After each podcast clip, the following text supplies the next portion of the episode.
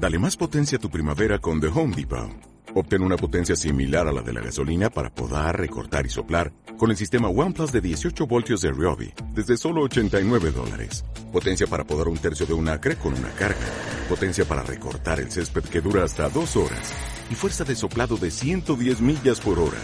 Todo con una batería intercambiable. Llévate el sistema inalámbrico OnePlus de 18 voltios de Ryobi. Solo en The Home Depot. Haces más. Logras más. Exactamente a las 3 de la tarde con 31 minutos, hora del centro. Los saludo. Soy Eduardo Ruiz Gili. Para muchos mexicanos, los que viven en las ciudades, generalmente el campo es algo que ven eh, a través de la ventana de su coche, del autobús en que van viajando, o si son más privilegiados, pues lo ven desde arriba, desde el avión. Ese es el campo. Los habitantes de las ciudades de México, a menos que con frecuencia por razones de trabajo, de diversión, eh, viajen a las zonas rurales, desconocen qué es el campo. Hoy vamos a hablar de algunos datos que muestran la terrible situación en que se encuentran y por qué, a juicio de varios gobernadores, hay un nuevo programa que puede empezar a representar un cambio. Es lo que dicen los gobernadores. Yo no soy experto en el tema, lo aclaro. Para estar conmigo platicando están Joaquín Ortiz de Chavarría. Hola Eduardo, ¿qué tal? Félix, buenas tardes a todos. Y Félix Loperena, ¿cómo estás? Eduardo, Félix? ¿cómo estás? ¿Qué tal? Buenas tardes a todos. A ver, ¿cuándo fue la última vez que tú te fuiste a una zona rural? La semana pasada, ¿Sí? ¿Dónde? en Querétaro. Sí, pero Querétaro, Querétaro no es una No, no, bueno, fuera en las afueras de ¿A Querétaro. dónde? Pues, Pero, ¿Zona rural o Rumbo a Celaya. te fuiste a un rancho o qué? Eh, sí, ahí Bien. estuvimos en un rancho. ¿Tú? Mucho tiempo que no. Mucho tiempo. Sí. Yo como hace dos semanas estuve en varias zonas rurales de Zacatecas. Pero la mayoría de los mexicanos que vivimos en ciudades, que somos 101 millones 200 mil, pues no sabemos cómo viven los otros 25 millones, la verdad. Que a fin de cuentas son los que nos dan de comer en gran medida y nos surten de una cantidad de productos que terminamos usando. Madera para nuestros muebles, 20 mil cosas. De acuerdo con el Consejo Nacional de Evaluación de la Política de Desarrollo Social, el Coneval, en 2018, el, lo voy, a- voy a, dar números redondos para no confundir más el asunto. El 42% de la población del país era pobre, porcentaje menor al 44% registrado en 2008. Sin embargo, debido al crecimiento demográfico, el número de personas en situación de pobreza pasó de 49 y medio millones a 52 y medio millones entre 2008 y 2018. O sea, en porcentaje bajó, pero como somos más mexicanos, aumentó el número. Y la pobreza el año pasado en zonas rurales sigue siendo mayor, 55.3% comparado con el 38% por- por ciento de la gente que vive en las ciudades. Hay más pobres en el campo. No es casualidad que la pobreza sea mayor en casi todos aquellos estados en donde hay una mayor proporción de población rural o semirural. No sé si fuiste a una zona rural o semirural. Eh, yo diría que rural. O sea, la- digamos la ciudad estaba a 10, 15 minutos. Entonces no es, no, no, no, no. No, no, no, o sea, no hay bastante- nada, no había oye, nada, Pero es ¿eh? bastante semirural. No hay ¿A ni 10? luz. Oye, ¿a 10 minutos? No había ni luz. Ah, bueno. Entonces es un rancho que... Es un rancho que, que bueno, que... Pues, Ya diles que le metan lana. No, no, si le han metido porque lo generan de manera, este... Lo usan para conselectivas, No. Tal vez, ¿no? armas. A ver, secuestros. más del 50% de la población es pobre en Oaxaca, 76%, Hidalgo 69%, Chiapas 68%, o sea, más del 50% en Oaxaca, Hidalgo, Chiapas, Tabasco, Tlaxcala, Zacatecas, Guerrero, Veracruz, Nayarit, Michoacán, Puebla y San Luis Potosí. Y en 2018, otra vez de acuerdo con el, con el, con el Coneval, los estados con mayor porcentaje de población en situación de pobreza, pues cuáles eran arriba del 41.9%, que es el nacional, Chiapas con el 76% de gente pobre. Guerrero 67%, Oaxaca 66%, Veracruz 62%. Quiero aclarar que en los últimos 10 años Veracruz se empobreció casi en un 10, por, 10 puntos porcentuales. Hay que echar. 62%, Puebla 59%, Tabasco 54%, Morelos 51% y así por el estilo. También están con mayor de 41.9% de pobres Tlaxcala, Zacatecas, Campeche, Michoacán, Hidalgo, San Luis Potosí, Guanajuato y el Estado de México. Porque ¿qué pasa? Pues cuando tú te vas a, a Puebla, pues llegas a Puebla y ves qué bonito. Y se te olvida que Puebla tiene unas situaciones de pobreza impresionantes, ¿no? Cuando te vas a Morelos, la gente va a Cuernavaca, va a Cocoyoc, va Y- a su casa de campo y se le olvida Y que la que en el pobreza... caso de bueno, y además con un gobernador que, que no rebuzna porque no da el tono, Y ¿no? en el caso de Puebla, en la Sierra Norte de Puebla, Hombre. se da un fenómeno muy curioso de este minerales preciosos, oro, plata, cobre y comunidades indígenas enfrentadas con grupos religiosos. No, no, Muy hay- interesante. Son, son bron- broncas del diablo. A ver, el gobierno de la 4T ha diseñado un programa que tal vez funcione esto según los gobernadores con quienes yo he hablado. Porque ni la 1T, ni la 2T, ni la 3T sirvieron de mucho para sacar de la pobreza a Pues la más gente bien nos campo. llevaron a esto, ¿no? Así es. Pues mira, yo creo que la miseria en el campo ya es ancestral. A ver, este programa, de acuerdo a los gobernadores de Campeche, Chiapas, Durango, Puebla, Quintana Roo, Tabasco, Veracruz y Yucatán, con quienes yo he hablado, con casi todos ellos, me dicen, este programa es buenísimo y puede generar una disminución de la pobreza en las zonas donde se aplica. Y es este programa que se llama Sembrando Vida que busca reforestar al país y mejorar las condiciones de vida de miles de campesinos. Se calcula que entre este año y el año entrante un millón de hectáreas van a ser reforestadas, pero van a ser reforestadas pero también con un propósito de producción. Van a poner árboles maderables que se pueden explotar en 15, 20, 25, pero también se van a poner otros árboles que se pueden explotar en tres y se van a poner árboles frutales y se van a sembrar cacao, vainilla y todas estas cosas son muy de México para poder explotar más rápidamente. Ahorita hay 230 mil beneficiarios del sistema en Campeche, Chiapas, Durango, Puebla, Quintana Roo, Tabasco y Veracruz.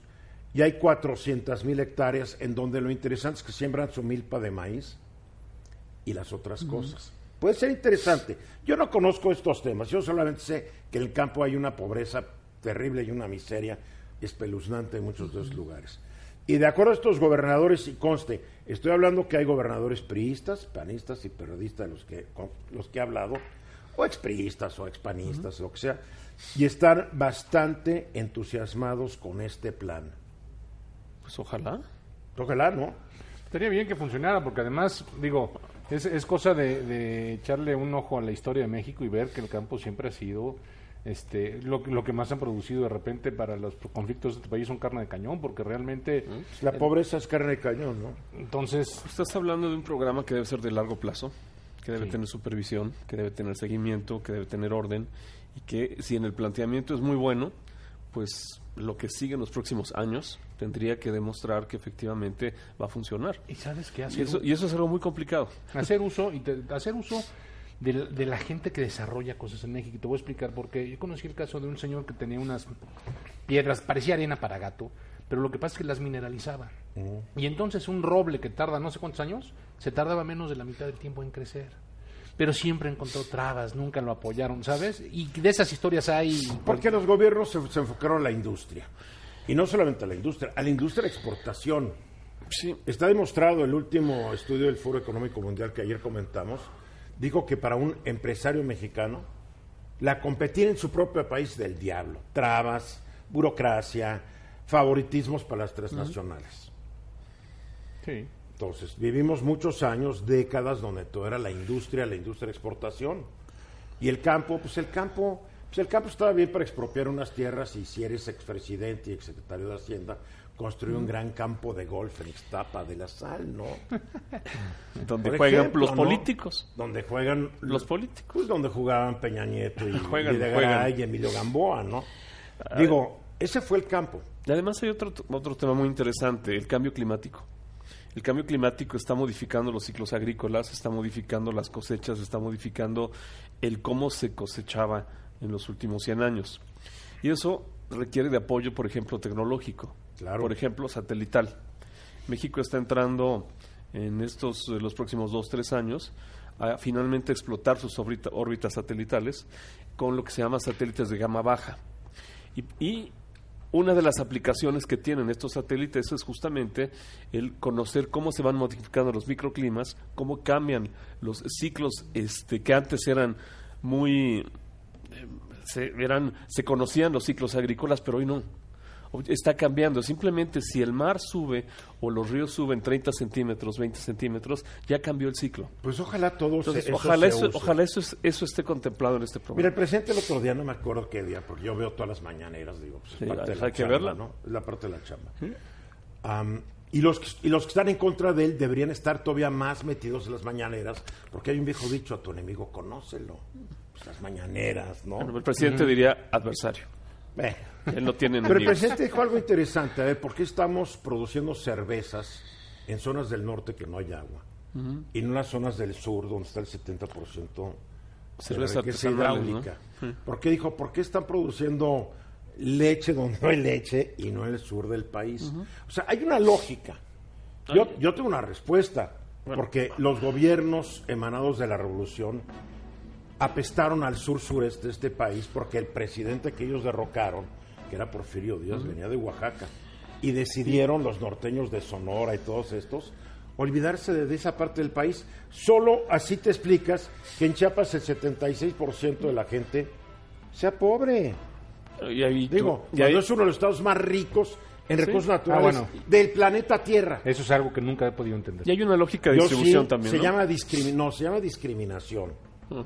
Porque también hay una alta, hay un alto porcentaje de población indígena y los mestizos y blancos del resto del país también los mandaron al diablo. Mensajes.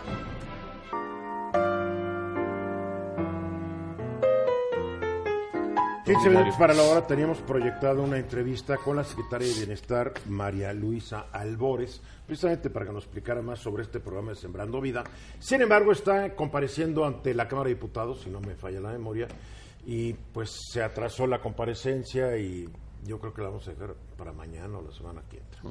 Porque ya sabes la glosa del informe, que es una perdedera de tiempo, pero en fin, las viejas formas se niegan a morir a veces. Am, y también estamos buscando, si lo ven por ahí, a Mario Delgado. Ya sabes que viene la elección para, para la... Y la que ya se puso una quemadota es la, la actual presidenta en funciones de, de Morena, ¿no? Sí. Ay, es que me perdonan 16 millones de impuestos porque... Por error. De mi contador. Fíjate nomás. Ajá. Y que ya no se acordaba. Oye, pero si le perdonan 16 millones, mira, para que te den un perdón fiscal es que le pediste el favor al presidente o al secretario de Hacienda. Aquí no hay de otra, porque es muy clara, es muy claro el Código Fiscal.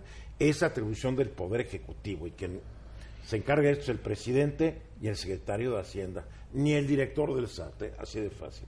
O sea que mientras ella estaba golpeando con su manita izquierda, estaba ahorrándose 16 millones de pesos con su manita derecha.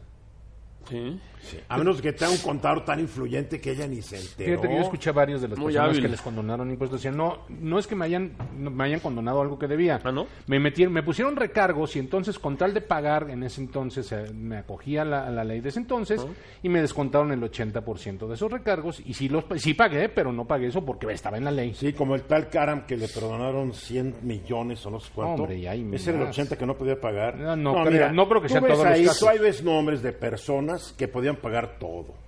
Ay, no pude. Y sin problemas. Ay, me han hecho recargos y me ha hecho multas y pago hasta el último quinto, por favor. Claro. No sé si ti te haya pasado. Igual. En las épocas de las vacas flacas que dices, o nómina o fiscal, pues a la nómina ya pagar a los empleados antes de pagar el fisco, ¿no? Entonces que no se hagan payasos.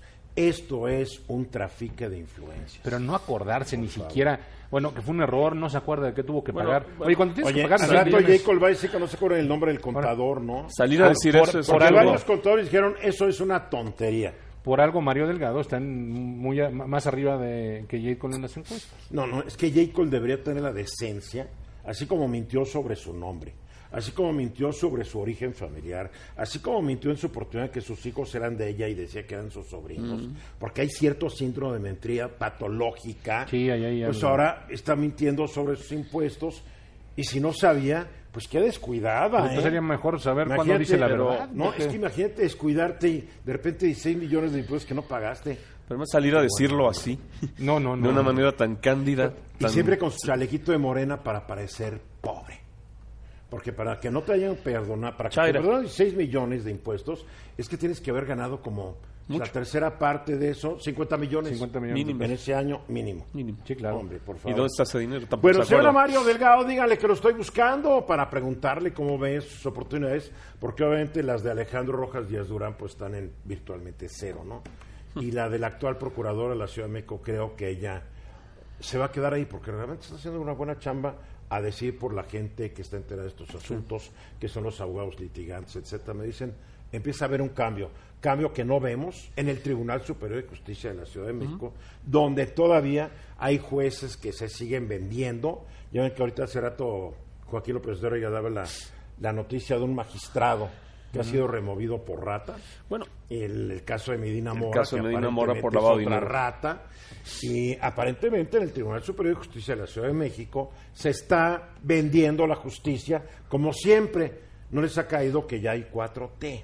Ahora, yo les voy a traer un caso Y si le rascas un poquito más, vas a encontrar todo el nepotismo que hay en todos los círculos de- Judiciales, judiciales. sí, es claro. increíble. Yo, yo mañana o el lunes voy a Es- traer un es caso increíble, es lo de que un es. juez, de un juez que está tratando de manipular al Ministerio Público porque el abogado de una de las partes es hijo de otro juez. Así es. Digo, Uf, si el presidente del tribunal está escuchando...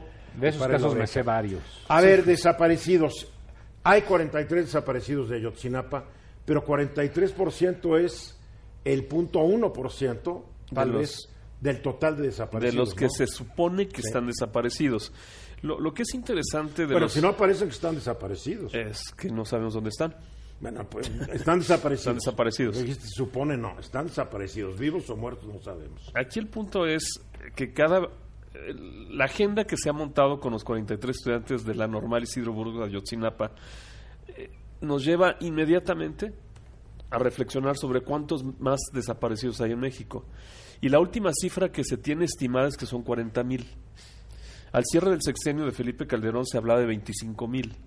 Y ahora estos 40 mil, pues, pueden ser temas delictivos, pueden ser este, simplemente que se perdieron, o puede haber otro tipo de causas por las que no, no se sabe dónde están. Y cuando tú hablas con los fiscales y, y te explican la cantidad de trabajo que tienen y ves los expedientes arrumbados uno sobre otro, sobre otro, sobre otro, pues ciertamente estas 40 mil personas va a ser muy difícil que aparezcan, casi imposible, y no, el, no hay capacidad de investigación, no hay, no se sabe si están vivos, no se sabe si están muertos, y si estuvieran muertos, pues no se sabe dónde están. Entonces, en ese sentido, lo, lo que llama la atención es que no hay un registro, no hay una estadística, y la Ley General de Desaparición que entró en vigor en enero del 2008, pues crea el Registro Nacional de Personas Desaparecidas y No Localizadas. Pero, pues realmente estamos hablando de un vacío muy importante en donde no todo tiene afortunadamente que ver con la delincuencia organizada, no todo tiene que ver con este los muertos de los cárteles. Podríamos, podríamos suponer que la mayoría de desaparecidos sí, son por delincuencia organizada. O No sea, podemos suponerse. O sea, porque, sí. digo, si, si un esposo celoso te da un balazo a ti, a lo seguro es que te deje ahí tumbado. O te caes en una alcantarilla. ¿no? O te caes, no, pero, Sí. pero cuando te desaparecen es porque te quieren desaparecer. Y por eso encontramos panteones clandestinos que tienen, no sé, uno, dos, decenas de restos humanos de personas. O sea, Pero muchos de estos desaparecidos también es porque el gobierno puede, puede tener inclusive los cuerpos, pero no los identifica ni, le- ni les pone mucha atención, Mira. como lo que pasó en Jalisco con los trailers. Vamos a ver el tema de los migrantes. sí. Los migrantes se quedan muertos a la mitad del desierto, llegan a una morgue, se les toma pruebas de ADN y pues si alguna vez alguien llega a, a buscar a esa persona y coincide con la familia, pues tendrás algún indicio para saber que sí es tu familiar. Pero por otro lado, lo que decía Eduardo, estos 40 mil pueden ser muchos más. Sí. Porque si nos vamos al terreno delictivo y de pronto encuentras bolsas con huesos, con cientos, con miles de huesos, pues estás hablando de que probablemente esta cifra se quede corta en términos de el número de personas que pueden ser panteones clandestinos, que pueden ser las morgues este, Porque refrigeradas. mucha gente no reporta al, al pa- al pariente desaparecido porque sabe que el pariente ¿Mm? estaba en malos trotes. Entonces, mejor no digo nada. Ca- capaz de que anda por ahí. ¿Ves? Pero, a ver, tenemos un problema gravísimo desde la guerra que declaró Calderón, que todavía el otro día cínicamente dijo, yo nunca declaré una guerra. Está grabada su voz y su imagen diciendo que había una guerra contra el narco. No solo declaró una guerra, constituyó una marca de la guerra contra el crimen organizado. Una guerra para la cual el país no estaba preparado, sin estrategia, sin objetivos, sin nada. Pero en fin, ese ya, ese... ¿Por qué no se callan los expresidentes? Ya tuvieron su oportunidad. ¿Por qué no- ¿Por qué no siguen el ejemplo de presidentes de otros países? O sea, Dignidad. ¿tú crees, que- ¿tú crees que Obama y Bush no les gustaría ver la boca para mentar la amada Trump? Pero ¿Sabes qué? hay unas, hay una Ya. dignidad, hay un Ya fue su tiempo, ¿no? Pero en fin. O los mandan a, a las Islas Fiji, como ocurrió con Echeverría, ¿no? Sí, también. No, pero mira, aquí el asunto no solamente son los desaparecidos, es la impunidad en torno a los cientos de miles de asesinatos que se han perpetrado. O sea, creo que de 10, 100 asesinatos se resuelve uno. Y eso si bien nos va. ¿no? Mira, si realmente creemos la cifra al año en México, que son 35 mil muertos por eventos delictivos, y, y la damos por buena, entonces la cifra de desaparecidos tiene que ser mayor, porque la cifra de 35 mil tampoco está este, firmada con oro ni Es que garantizada. muchos desaparecidos van a aparecer muertos y van a, a engrosar la estadística de los asesinados. Así es, pasan de una lista a otra, pero no, Sí, no y no, sabes, de- y no sabes quién es. Si tú sacas más o menos el promedio de huesos que tenemos en el cuerpo humano y, y lo llevas al terreno de los desaparecidos y de las víctimas por este, eventos delictivos, pues realmente nos vamos a dar cuenta de que sí pueden ser muchos más. No ¿Y sabes quién es? ¿Sabes qué es lo terrible? Que las propias madres de los desaparecidos, por ejemplo, son las que han encontrado las fosas en Veracruz. en- o sea, las autoridades no tienen Pero es que no solamente estás hablando de fosas, estás hablando de bolsas, Sí, claro. estás hablando de panteones, Estás hablando de gente que tiraron al río, de- gente que tiraron al mar, gente que se los dieron de comer a cerdos. O sea, para, Sí, para sí, una sí, sí. persona hay muchas tecnologías. que se los dieron a comer este en el monte a los animales, la, la historia del No, pozolero que los desaparecía en En ácido. Sí, sí, sí, sí. O los Entonces- clavas en un, los- en un cemento recién colado. O sea, Jimmy Hoffa en Estados Unidos dice que está por ahí en algún edificio de Bien Chicago, colado. creo, bien colado. No Entonces- no, es que no puedes derrumbar todos los edificios. Pueden ser más, más de 40 mil desaparecidos. Terrible. Pues ahí está la- una de las agentes pendientes de, de, las, de los compromisos de este gobierno, ¿no? De aclarar hasta dónde se Y puede. fortalecer la ley general de desaparición. Pero me dice, las fiscalías no se mejoran y los tribunales tampoco. Ujule, se ve difícil. Uy, no. Y no las policías tampoco. Están pues sobrepasados. estamos ¿eh? Están sobrepasados. Por trabajo o por ineptitud. Mensajes, regresamos.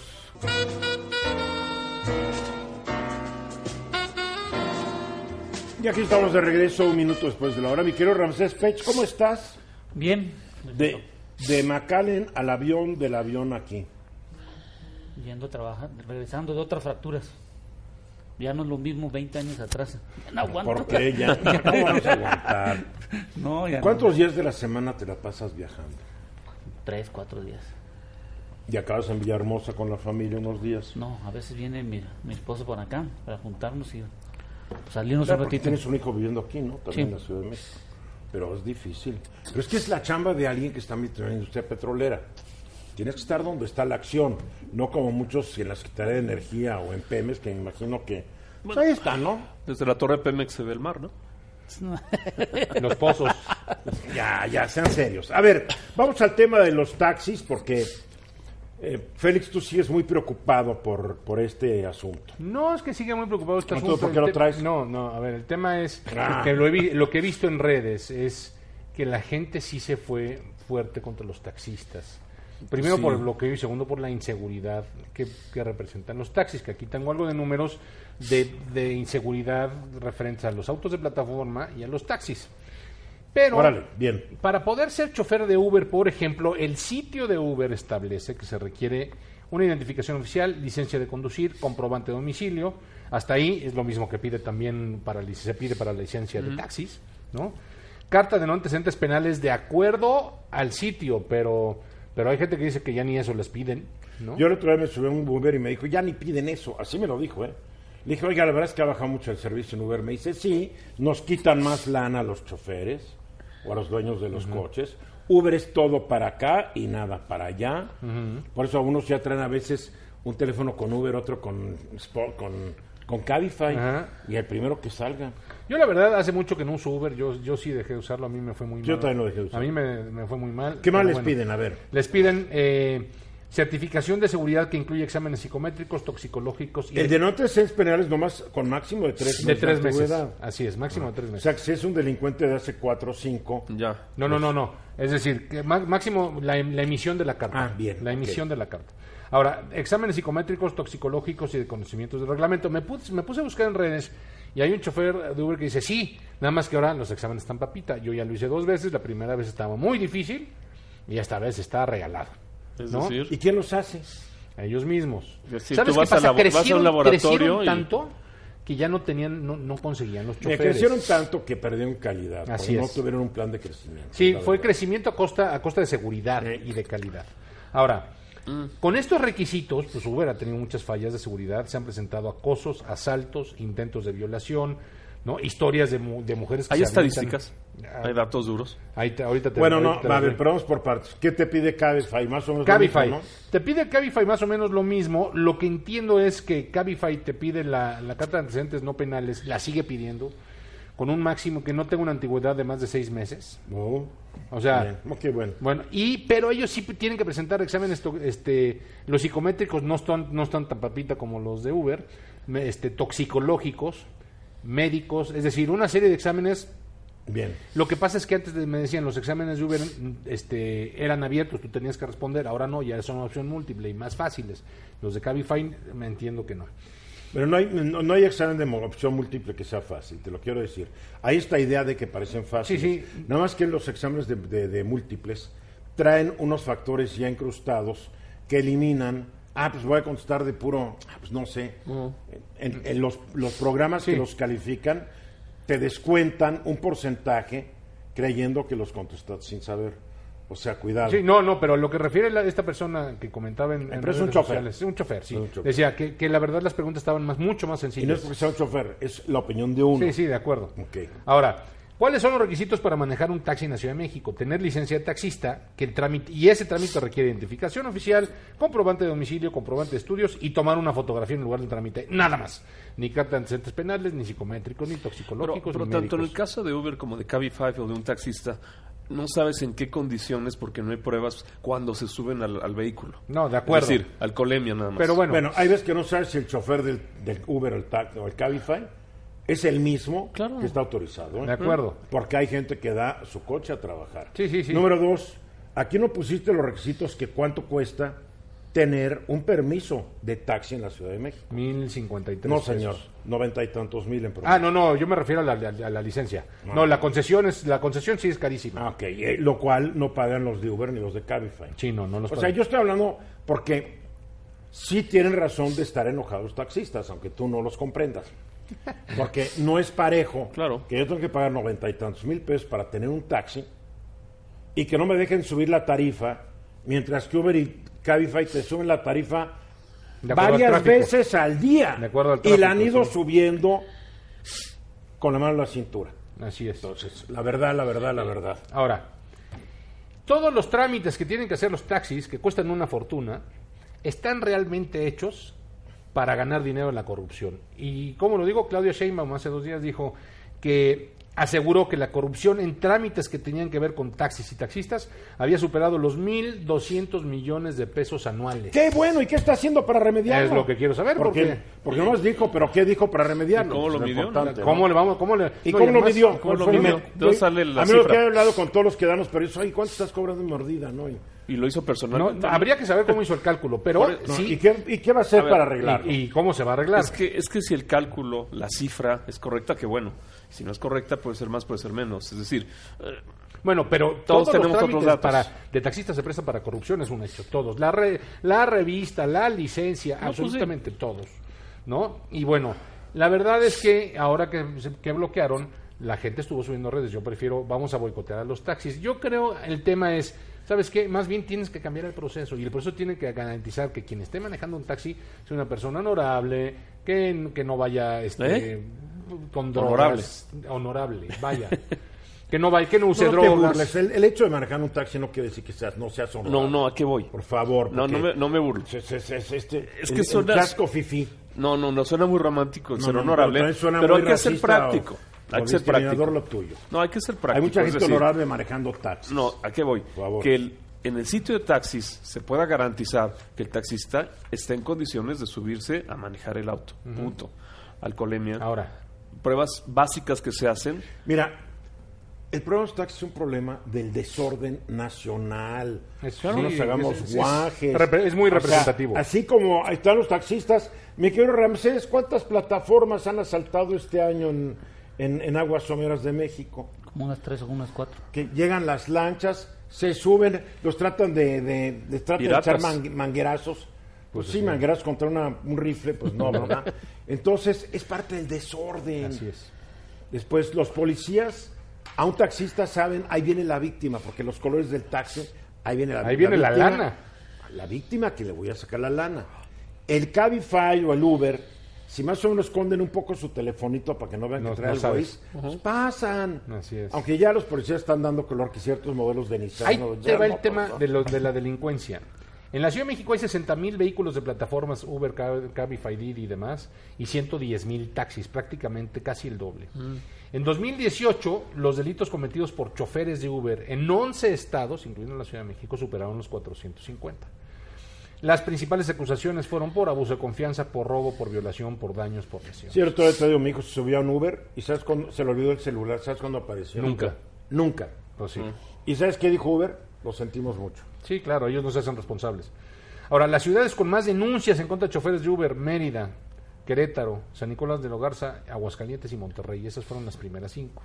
Ahora, en lo que va del 2019, en la Ciudad de México se han recibido 20 quejas contra conductores de Uber, todas con su denuncia respectiva, por delitos como abuso sexual, acoso, privación ilegal de la libertad, amenazas y narcomenudeo.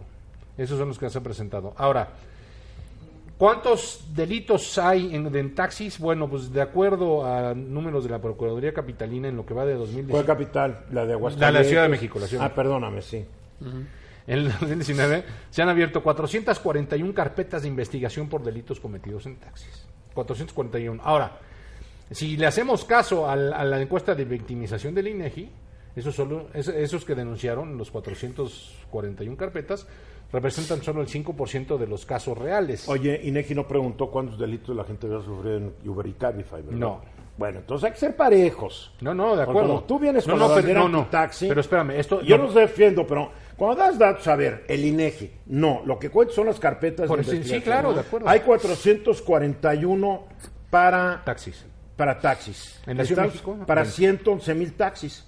Y hay 450 para 60 mil Uber, Cabify y todo. O sea, la verdad, de acuerdo a estos datos, es más peligroso subirme a un taxi. No, pero este, la plataforma. 450 son a nivel nacional, no Ciudad de México. Bueno, ¿cuántos son Ciudad de México? 20. 20, Ahora. ¿Cuántos taxis son usados solamente para delinquir? Habría eso, esa Sí, estadística No, muchísimos. hay muchos taxis que son usados para delinquir porque las bandas organizadas siguen con los Bueno, taxistas. hay taxis clonados. Eh, no, no. Eléctricos. Y les diste, le vas a entrar esto porque si no, ya sabemos, no vive tu familia. Claro. O sea, ser taxista no es fácil. No, no, es muy complicado. Ahora, sí creo que se necesita una revisión total del sistema. Porque para mí, cualquiera que quiera ser taxista lo deberían dejar satisfaciendo ciertos requisitos. Ah, no, el papá Estado, el gobierno, pone cuotas de cuántos taxis puede haber Es que ahí está la cosa. asusado por sus dirigentes de taxistas. Y generando dinero. En fin, un asunto más del país. Regresamos. Ya que estamos de regreso exactamente 16 minutos después de la hora. A ver, ¿estamos o no estamos importando gasolinas de Estados Unidos? No hay que olvidar que en su campaña electoral el presidente Andrés Manuel López Obrador dijo que el hecho de que el gobierno de Peña Nieto importara gasolinas era una muestra evidente y contundente del fracaso de la política energética de Peña Nieto. Entonces, está el debate, ¿estamos o no estamos? Y tú tienes otros datos, mi querido Ramsés. Bueno, nomás este, es el crudo. Ah, el crudo, El ok. crudo, crudo. Crudo. Porque gasolinas, claro, el crudo. El crudo. Sí, estamos importando. Ok. ¿Cuál es el Pero problema? ¿para qué importamos crudo? Sí. Porque estamos dejando de producir crudo ligero. Y lo que estamos importando hoy en día es un crudo ligero que la, la Agencia de Energía de Estados Unidos acaba de confirmar que sí. que sí se a va a ver, hacer. va- vamos por partes, porque a veces con los expertos te pierdes, te pierdes. A ver, hay varios grados o, o calidades de petróleo. Sí. México exporta generalmente petróleos pesados. Una mezcla de pesado, ligero y superligero para poder vender la mezcla. A ver, pero es la mezcla, o se agarra y los mete todos en un barril. Exactamente. Entonces, por ¿Y ejemplo, por qué no vende ligero por un lado, mediano, pesado? porque no tenemos la suficiente producción. Más o menos el 61, el 71% de la mezcla mexicana es crudo pesado y el resto es crudo ligero, 39%. más o menos. ¿Y por qué no vende, a ver, la pregunta, ¿por qué no vende ligeros por un lado? Pues son barriles, ¿no? Lleno de barriles de ligeros, lleno barriles de crudo de pe- Porque hay, una, pesados. porque hay una parte, hay que mandar el crudo ligero a las refinerías para adelgazarlo y poder tener una mayor cantidad de productos. O sea que ya lo vendes adelgazado. Es como la leche. Ándale, te la venden les- con- eh, agua. vamos a suponer lo mismo. Es, es- es suponemos- Yo creo que todos los petróleos agarraron la costumbre de los lecheros. vamos a suponerlo así. Petróleo campechano. Bueno, ¿qué es lo importante, Eduardo? Que nosotros dejamos de producir crudo ligero. En estos últimos 6, 7 meses estamos reduciendo 17 mil barriles. ¿Pero por qué? Porque nos estamos concentrando mucho en la extracción de crudo pesado en aguas someras. Porque no nos el dinero no está alcanzando para Pemex. Hoy mismo el presidente dijo que se va a dedicar todo aguas someras y terrestres, y postterrestres y de aguas someras, y que los que le entraron a las aguas profundas, pues que está esperando que den resultados. No, pero- Y una periodista con mucho acierto le dijo, oiga, estos proyectos tardan unos cinco años en empezar a producir una gota. Pues vamos a esperar, dijo el presidente. Bueno, y eso creo que nos está causando un gran inconveniente es que se va a empezar a reducir la cantidad de crudo ligero y eso va a reducir el valor y la calidad de nuestra mezcla de exportación. Porque en el 2020 la nueva fórmula que dice que tienes que tener menos cantidad de azufre, el que tenemos ahorita es de 3.4% de azufre y el que van a pedir El hoy en petróleo día crudo. el petróleo crudo, van a pedir que tenga el petróleo crudo 0.5% de azufre. A ver, ¿y ¿cómo le vamos a, hacer? ¿Le vamos a echar agua ahora sí? o qué? Vamos a ¿Cómo le suponer que el agua es el crudo ligero. Entonces adelgazas el crudo ligero Pero si ya no vamos a producir ligero, ¿qué vamos a hacer con el crudo pesado? y vamos a tener que importar. Ah, o sea que el petróleo ligero lo vamos a importar para echárselo al pesado y poder así exportar. Sí, ¿Y por qué no lo exportamos como está y que el comprador le eche? la mezcla. porque no nos conviene a nosotros porque cuando lo subes tú al barco o lo, o lo, o lo mandamos tiene que tener ac- acondicionado.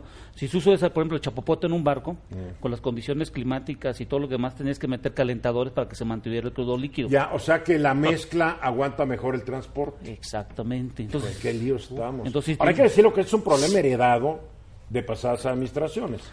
Que como se ven las cosas, tampoco se va a resolver en este. Y No. también es un problema, es, es- es un problema de extracción, sí, y ese es... porque es el petróleo que tienes. Sí. y es por el que sale ejemplo, del subsuelo. es- no sé si se puede los árabes lo tienen ligero que- casi siempre, ¿no? Los, los de por ejemplo, Arabia Saudita son un crudo, un crudo ligero. A ver, hay que entender algo importante que tampoco tengamos visión.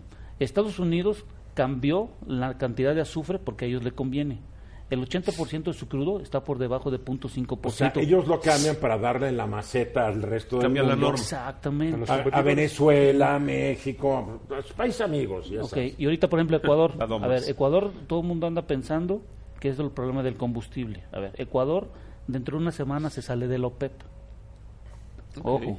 Sí, no hay que olvidar, a ver, tú dices lo de Ecuador. En Ecuador hay una revuelta popular que yo sí creo que está instigada por el presidente de Correa, que ahorita está viviendo en Bélgica, este populista de izquierda, que se fue contra su antecesor, contra Lenín Moreno, porque Lenín Moreno decidió que las políticas de su antecesor eran un desastre. Entonces subió el precio de las gasolinas y se armó. se armó y como Ecuador va a salir del OPEP, porque no le conviene que le sigan hostigando el volumen de crudos que pueden producir para exportar porque dependen del dinero.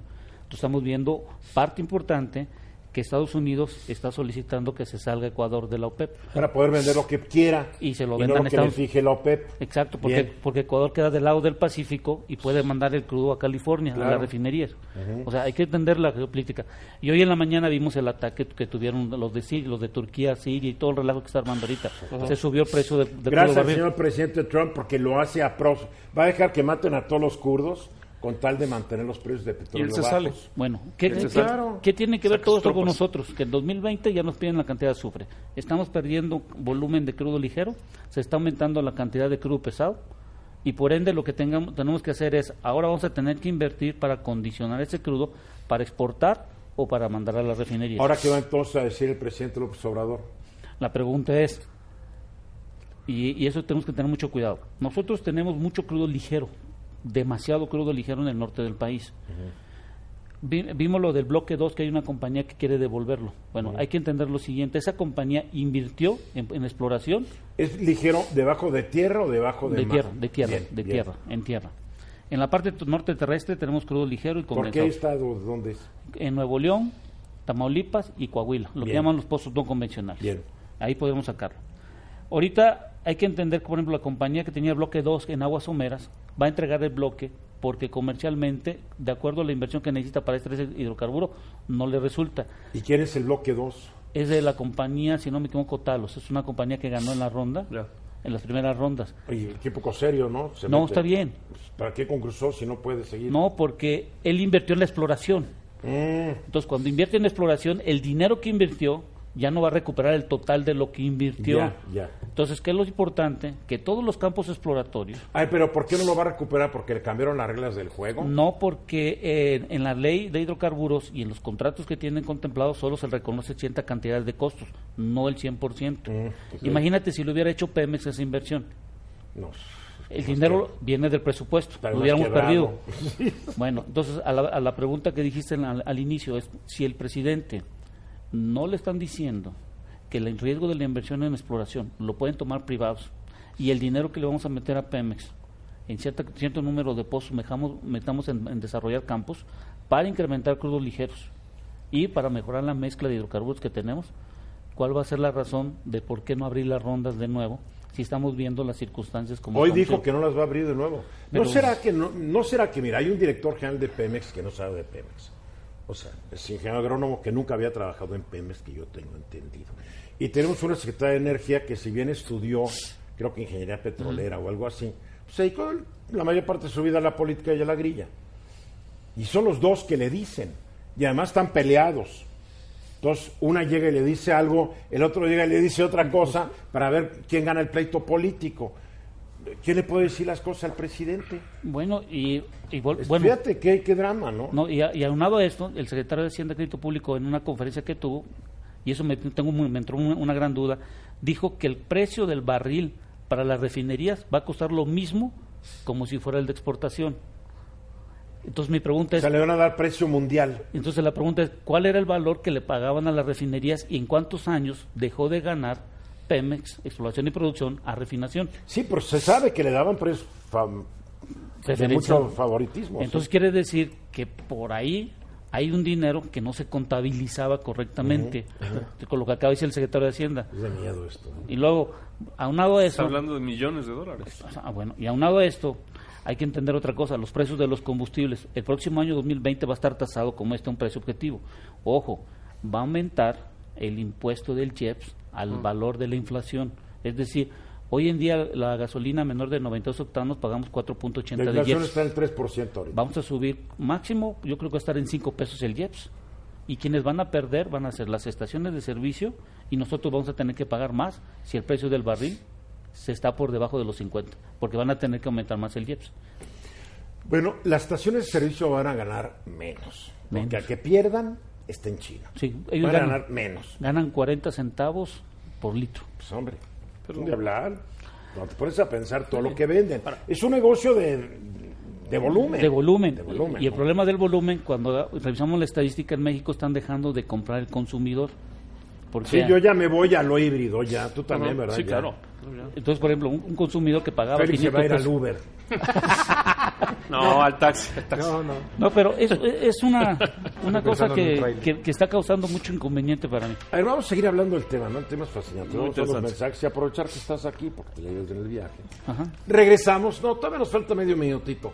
Am, lo que, no, ah, sí, tenemos que ir a corte, ¿verdad? Pues yo, yo sabía. Regresamos. Estamos aquí de regreso, 31 minutos después de la hora. A ver, Ramsés, ahorita fuera del aire. Félix te preguntó qué tanto produce o qué tanto podrían producir estos campos del norte del país, los que están en Nuevo León, Coahuila y Tamaulipas, en tierra. ¿Cuánto podrían producir? 5 millones de barriles diarios en una década metiéndole dinero. Pero, a ver, ahí entonces ya entraste al pequeño problema. Metiéndole dinero, que Pemex no tiene ni el gobierno mexicano no tiene. Exacto, entonces ahí tendrían que ver las rondas que tendrían que abrirse como se suspendieron la ronda 1, la ronda 3.1 y red 3.3 que eran sobre pozos no convencionales. Y eso es importante porque Estados Unidos, y volvemos a repetir, Estados Unidos ya está controlando el mercado y la mezcla como es la que quieren. Por ejemplo, ahorita está exportando 3 millones de barriles diarios. Su idea es exportar casi 8 millones de barriles diarios. Y estás hablando de 5 millones de petróleo ligero, Ligero. allá en el norte. De la misma calidad que el de Texas. Sí, la misma calidad. Ahora, una pregunta. Ahí están ejemplos de países que no tenían dinero para desarrollar su industria petrolera. Noruega. Noruega encontraron petróleo en el Mar del Norte hace unas décadas. Noruega no tenía dinero porque es un estado, es un país en donde el grueso del dinero se va a sus redes sociales, a que te cuidan desde la cuna hasta la tumba. la tumba. Bien. Y dijeron, bueno, pues vamos a dejar que entren los petroleros. Ellos se quedaron con un- una pizcachita del negocio. Entraron empresas privadas que le dan, creo, el 85% de sus ganancias. de las ganancias ya sean Sí. producción compartida o Sí. de utilidad. Eh, o sea, las empresas se quedan con el 15 y el Estado Nuevo se queda con el 85 Más impuestos. más impuestos. Y es negocio para las petroleras. Son- ¿Por qué diablos no se hace eso en México? Yo entiendo que es un gobierno de izquierda, el primer gobierno de izquierda en el mundo, bla, bla, bla, bla, bla. Pero hay países de izquierda, entre ellos Noruega, que sí lo hizo. Y creo que Creo que hasta Rusia lo está haciendo. Y, por ejemplo, en el mercado mundial lo que se hace es, es- es correcto. Se da una cierta cantidad de porcentaje mayoritaria al gobierno, se pagan impuestos, el ISR o lo que tengas que pagar en, las, lo- en las zonas, y aparte generas empleos y creas empresas. Por ejemplo, en Midland, una persona ganaba en el 2007-2006 alrededor de 3 mil dólares. Estás hablando de Midland, Texas, Texas, ganaba, Midland, Texas. Y hoy en día está ganando un promedio de 10 mil dólares. Mensuales, mensuales. que es donde vivían, es donde, vi- donde viven los Bush. Exactamente. Donde hicieron su fortuna. Y hay hoteles.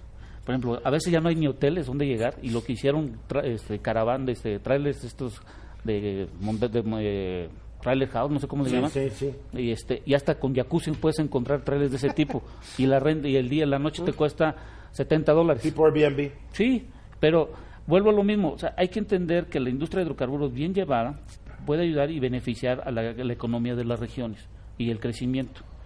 Y, y hay que entender que en México ya no tenemos otra oportunidad de hacerlo, porque a partir del 2030 las energías, cómo se van a crear, van a cambiar. Y volvemos a lo mismo, quien está controlando, y no lo estamos viendo, es Estados Unidos, ya está controlando la energía para el año 2050, está controlando la utilización del gas natural y está controlando que las mezclas de hidrocarburos que se vendan de exportación, la mayoría sean crudos ligeros. Entonces, volvemos a, lo- a- aquí en México, no nos peleemos con el dinero. Veamos ¿Será cómo lo- que la ideología está matando el sentimiento práctico? O práctico. sea, se habló tanto en contra de este esquema que ahora, pues, ¿cómo me echo para atrás? Pero yo le recordaría al presidente que también dijo que iba a mandar a los cuarteles al ejército apenas llegara.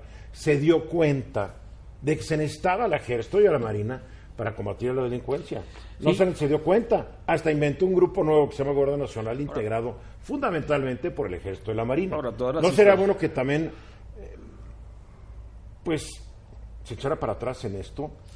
Yo me habían dicho no que se eche para atrás, sino que evalúe qué es lo mejor para el país en cuestión económica, porque si agarramos el dinero que pagas de impuestos y todo lo demás y lo utilizamos con el Fondo Mexicano de Petróleo, que hay un porcentaje que se tiene que mandar al CONACIT para investigación, creo que debemos de ir viendo nosotros cómo vamos a investigar la tecnología propia de nuestro país, porque somos nosotros adaptamos la tecnología, pero nunca creamos tecnología propia. Cierto. Y, y seguimos en lo mismo.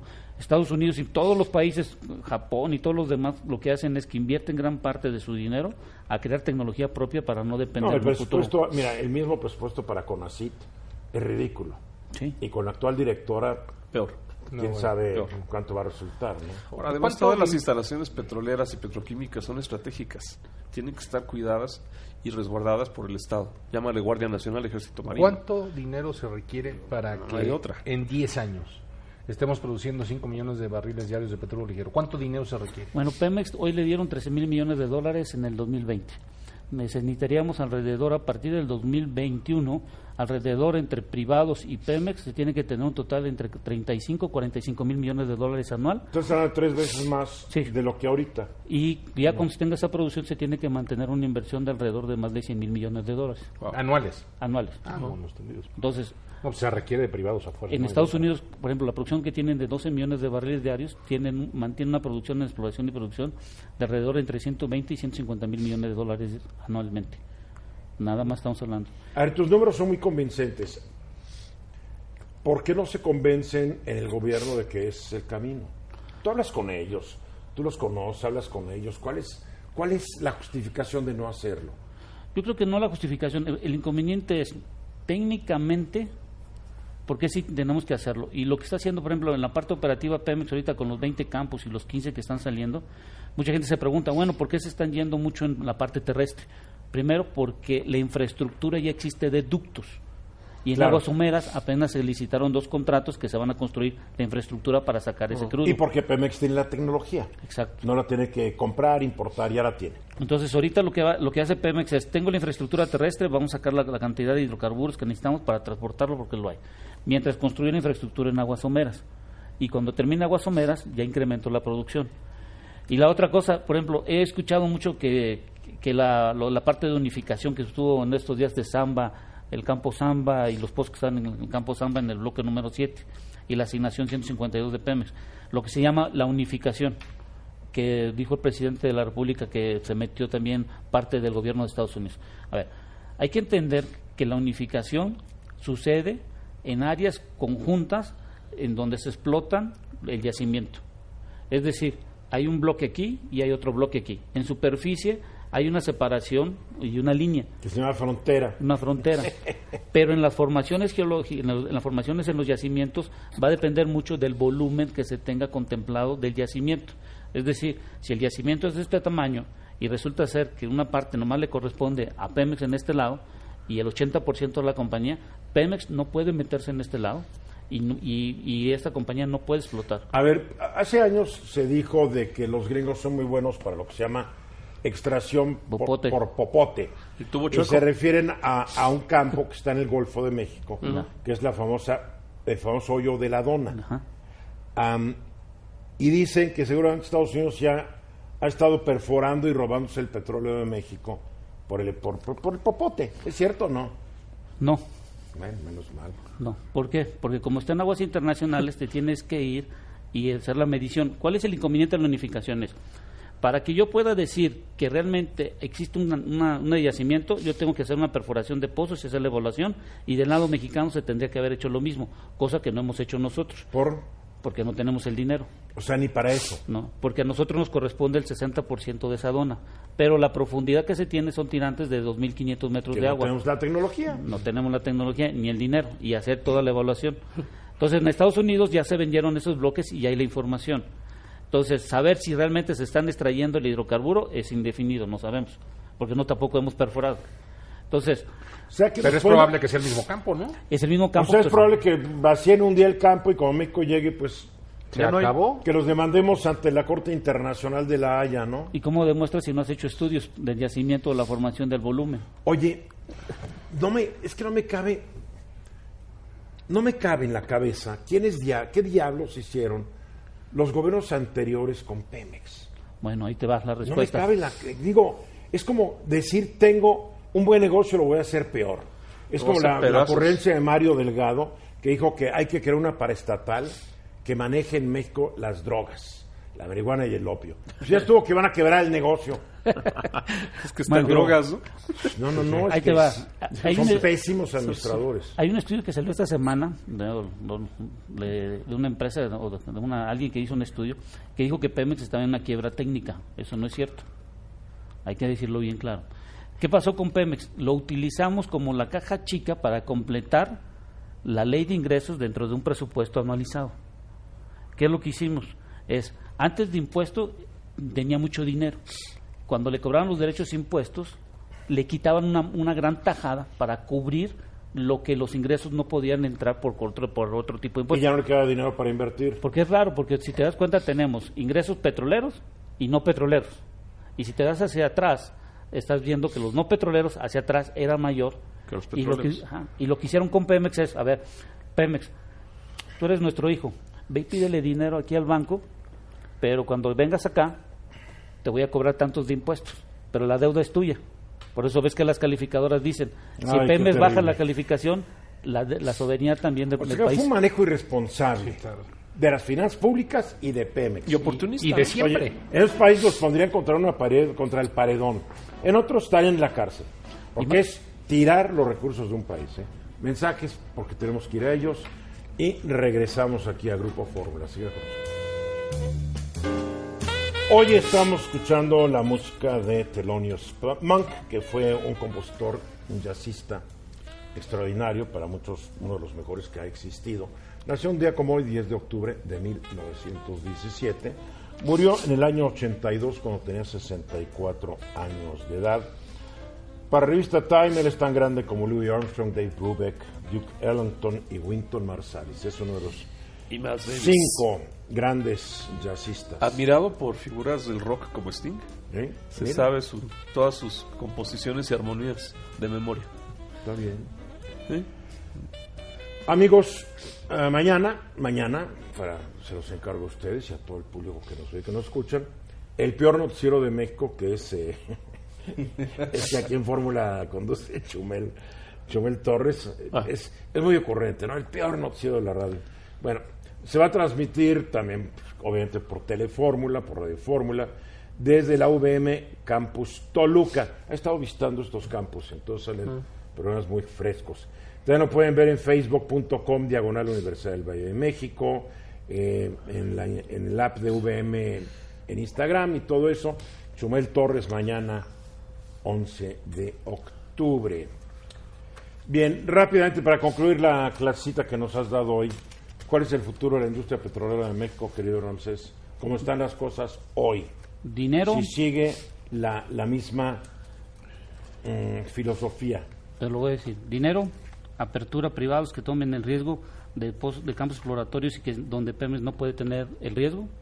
Pemex necesita un incremento de, de inversión y necesitamos producir, si ten- queremos tener unas refinerías al 90%, que es lo que se quiere llegar al plan, y con la nueva refinería de dos bocas, producir no 2.6 millones de barriles diarios, 3.5 millones de barriles diarios. Y si no se hace todo eso que dijiste, Entonces tendríamos que eh, ir, como se dice, ir a Chalma y ver dónde sacamos crudo. Porque si no sacamos crudo ligero, vamos a volvernos país importador de crudo ligeros. qué terrible. Bueno, bueno pues es la realidad, ¿no? De las cosas. Y yo, tú sabes que yo no digo, No, yo lo sé, y creo que el gobierno sí tiene que recapacitar porque las realidades han cambiado. O sea, la realidad cambia. Antes nos aceptaban un- un- un- una mezcla con X porcentaje de azufre. Estados Unidos dice, pues ahora la quinta parte. ¿Sí? de tres- Háganle como quieran. Exacto. De 3.5 a punto .5, ¿no? Punto la no séptima. Vámonos para el norte. ¿no? El gobierno se tiene que fijar más ahora en el norte. No, el gobierno se tiene que fijar en todo. Pues habría que poner Oye, orden primero, El ¿no? gobierno le, ha dedicado décadas al norte. No, me Yo refiero, sé que tú a ti no te gustan los sureños estoy refiriendo tampoco, para la explotación Es del- de los que no le gusta a la gente... me refiero a la explotación del crudo ligero. Ah. A eso me refiero. Hay que irse para el norte. ¿En Uber? Ya parece, pare- parece villista. Vámonos al norte, No, muchachos. No, oye, pues si ahí está el petróleo. también está en el sur. No, pero no, también de está en la, las costas. pero no de la misma calidad. A ver, no, es, no es tan en aguas profundas no está de la misma calidad. No, porque depende mucho todavía de la estructura. Que no, a ver, en aguas profundas estamos ni en, en- apenas en pañales, apenas saliendo con los... Uy, uy. ¿Ves? ¿Ves? Sin saber. Tuve razón, no, sí sabía, pues por ¿Por eso lo dije. sabías? No No. sabías nada. Ahora vas a salir que es experto petrolero. No, pero- Mira, te va a hacer la competencia, Félix, mi querido. No soy experto, pero leo. Pero quería ser buzo, ¿no? No, no. Ahí. Eres buzo. No, pues No hay sí. nada, no hay nada. No, güey, No hay me nada pongo peor. buzo. se pone buzo. se pone buzo. yo Le ponemos el acento. ya es bueno, ¿no? Se ponga buzo. Ponte buzo. A ver, sale, ya fue liberado el nuevo sistema operativo de Win, de, de, de Apple. De Apple. Para la, la OS Catalina. Así ¿Y ahora es. por qué le pusieron ese nombre? Pues ahí Antes te- eran tigres, leones, panteras. Sí, luego fue este, la montaña esta, el capitán. Sí. Y luego el, el último fue el desierto, el de Mojave. Y ahora que es- y ahora es Catalina. Bien. Bueno, el 7 de octubre salió el nuevo sistema operativo de, de la Mac. A ver, una pregunta. Mm. Si tienes ciertas Macs ya no sirve, porque parte de las políticas infames de Apple Computer, De todos, tú tienes, de todos, bueno, de yo todos. estoy ahorita hablando de, de Apple Computer, ya sé. Am, si tienes un Apple Computer de tal, de tal año, ya no cabe, ya no sirve. Así es, así es. Bueno, y esa- es exactamente ¿no? lo, que, Sí. lo que vamos a comentar el día de hoy. Antes de que, de que por la emoción uno quiera ir inmediatamente a hacer la- el upgrade del sistema operativo, porque hay que, hay que recordar que son gratuitos, que muchas veces los hace uno sin pensar, porque piensa que todo se hace de manera automática, y normalmente es cierto, Pues debería ser. normalmente así es, vale la pena que se consideren algunos puntos. El primero, y coincido contigo, es verificar que tu Mac pueda recibir el sistema operativo. Son las de 2012 a la fecha, casi todas ellas en todos los modelos, sean laptops o las iMac y las mini, es- es, eh, son eh, candidatas a hacerlo. La segunda, hay que checar que esas computadoras tengan las características mínimas, es decir, que tengan al menos un sistema operativo que es el León, el 10.8, que tengan al menos 4 GB de RAM, pero preferentemente 8, y que tengan por lo menos 20 GB de espacio en disco duro para hacer ese trabajo. La otra, dependiendo de qué aplicaciones estés utilizando, checa que tu aplicación, la que más utilizas, que puede ser por ejemplo la de Photoshop y todas esas, ya estén a 64 bits. Porque si no, vas a migrar y no te va a funcionar. Entonces, Qué no a- bronca. No, ya me- está facilito, Ya ¿no? mejor váyanse a Windows 10. Ya, la- la No, verdad. no, no, no, no, no, No, no, es que la verdad, con Windows 10 oye, lo no sufres muchísimo. tanto, está No, demasiado no, no, no. complicado. Máquina de escribir. No más para, para locos. No, como- para yo ya nada. me como perdí, tú. ¿eh? Nada, nada. Yo La por eso dejé Apple ya hace un par de Mac, años. pero, pues, yo no, por eso hombre. dejé Mac hace unos años. Ya ves que dije ya. No hay ni comparación, muchísimo mejor, Para más lo, fácil no, y espérate, rápido. para lo que yo uso. Para lo que tú usas puede ser. Bien, entonces no generalices. No todo el mundo es un geniecito de No, estas no, cosas es que como el tú. tema es que es más fácil hacerlo por acá que por allá. Mira, ahí, Geniecito. ahí te voy a contar. Geniecito. Uno de mis mejores amigos es un gran diseñador y no usa Mac, él usa este PC. Mi hijo es Digo, un gran diseñador y ¿sabes qué? Usa Windows en una PC Y- hecha y me- exprofeso para porque eso. dice el Mac es una porquería para lo que Te yo voy a decir tengo". qué razón me dieron a mí. Así es ¿Sabes que qué? Me siento. puedo meter a Windows y modificar lo que yo quiera. En Apple no puedo. Correcto. Tú Qué bueno, es desventajas. cosa de desbancar aquí a los No, no, no. Este La otra importante es, hay que depurar lo que tienen en su disco para que no esté pasando todo la- lo que tienen de basura y todo eso, porque va a ser más fácil el proceso de migrado. Oye, ¿no será que lo que están haciendo es que mejor quieren que te compres una Mac nueva? Y... No necesariamente. Es que son, son las buenas prácticas, es para que no tengas un dolor de cabeza. La de la gente no está tan sofisticada como tú. No, la no, mayoría de la no, gente no, no, no. tiene una colección de 500 pins. No, La verdad, lo que se no, requiere no. son- Y la más que importante, la más bolsa. Importante, la no más importante. la bolsa al sal. Sí, la más importante es que respalden antes de hacer un cambio de estos, por si tienen que hacer el salta para atrás. lío. ¿Cuánto, cuánto se te va a respaldar un disco duro? Pues sí se te va, de, pues Si lo haces cada semana, se te va en 10 minutos. O sea, Pero- sí hay que hacerlo una vez a la semana, esa es la idea. La, la- la gran ventaja ¿En de? Apple es que una tiene una, un- una utilería que es, que es para respaldar ¿Tú y lo hace automático. Yo cada nunca. ¿Tú, Ramsés? Yo no, yo no. Cada tres meses. Ve. Yo ni me acuerdo cuándo respaldé la última Yo vez. cada A diario. mí la computadora y me toma dice, muy oye, poco no respaldado. Ah, sí, respalda, órale. ¿Y te habla la computadora? Me habla. Te habla, te dice respalda. miedo. Sí. Bueno, a ver, Bueno. después de todo este Via Crucis, No es ningún viaje. ¿qué me va a dar Catalina que no me den, que no me den las el capitán y todas estas cosas? Porque Mira. yo en mi época de Mac lo aumentabas y decías, no, ¿qué me está dando de más? Nada. Nada. Lo que sucede Para- es que eventualmente. tú estás hablando de los iniciados, pero acuérdate, la gran parte de nuestro público de acuerdo. no es un freak como tú, un No, Apple no, freak. no, no, no, no, no, no es de ningún freak. Es más, la gente, la gente que no es freak usa la Mac porque es lo más fácil de. A ver, de ¿cuántas. PCs se venden por una por una Mac? El tema no es. No, no, no, es- no, no, no, no. Ah, bueno, Tú es que. acabas de no. decir que la gente usa la Mac. No, pero por, por algo la- se la- venden la- la- más. Porque por mucho tiempo, cuando salió Steve Jobs de, la- de- de Apple, la Apple tuvo un momento de crisis y entonces prácticamente cuando regresó No te pedí, no te pedí Steve una Jobs, clase de historia, Pero te pedí que me digas años. cuántos Mac se venden hoy. por cada, por cada, por ¿De qué cada por- por tres una Mac, por una? Mac ha de ser unos 8, ocho Windows. Bien, o más sea o que la mayoría de la gente usa Windows. La- porque es tú muy acabas de decir sí. todo lo contrario. No, yo dije que es más fácil de usar. Yo dije que es más fácil y es más cómodo de usar la Mac. ¿Cuánto fue la está- última vez que usaste un Windows? Ayer o antier. Entonces, no, no creo que te haya sido muy difícil, ¿verdad? Pues fíjate que uno se acostumbra mucho al entorno en el que está y es bastante qué li- qué más fácil, eres. es bastante más fácil el, el- el- el usar la Mac. Yo soy candidato, yo soy este fiel devoto de la Mac y me gusta más. Eres de los que te formas dos días antes para comprar las No, no, no, no, no. No, pero- es como los que tienen un, un iPhone y si yo no puedo cambiar a un, a un teléfono que no tenga No, el iPhone. yo sí me cambié Yo me cambié soy y feliz. soy feliz, Yo también. la verdad. pero Yo- sí. Me salí del iPhone y soy feliz, la yo verdad, también. Yo estoy muy contento con el entorno que tengo de Mac. Es, muy cómodo. entorno, ¿no? Claro. Es que hablas como tequi. Oye, no, no es, eso no es tequi. tequi. Tequi. Él llega a su casa ser tequi. y, y ¿sabes qué? Seguramente en la puerta de su casa tiene un logo de Mac. Yo tengo Mac y tengo un, un- un teléfono que no es Su cortina Apple regadera y me funciona maravilla. Ese logo de Le habla Catalina, le habla Catalina en la regadera. Pues por mucho, para mí es el sistema, el sistema más sencillo, más, más amable, más amigable, el de la Mac que el de Windows. Alexa manda a volar a Catalina. vista. Algo más, ya te- todo, tenemos un minuto para acabar con este esta fácil adaptación. Fácil. y Pues la verdad es que es bastante fácil. épica Los puntos son Catalina. bastante sencillos. Casi, casi sola. Nada más. Son más complicados estos, eh, No, usándolo es en el otro sistema operativo. operativo Perdóname, yo con el. Windows me dice actualiza, aprieta un botón y ¿sabes qué? Solito. Solito se hace. Y aquí también, nada más que el problema es que si no tienes las capacidades de la máquina, ya te amolaste. No, si En- tú no en tienes las capacidades, lados, la máquina. a ver cuándo la tú, no, no, no, la culpa a la máquina. No. La lo que, no todo lo que todas las detracciones que pusiste, Eduardo, ¿Todas también las las tienen. Las detracciones también las Ah. tienen las, las máquinas con Windows. Todas. Tiene que tener un disco duro suficiente.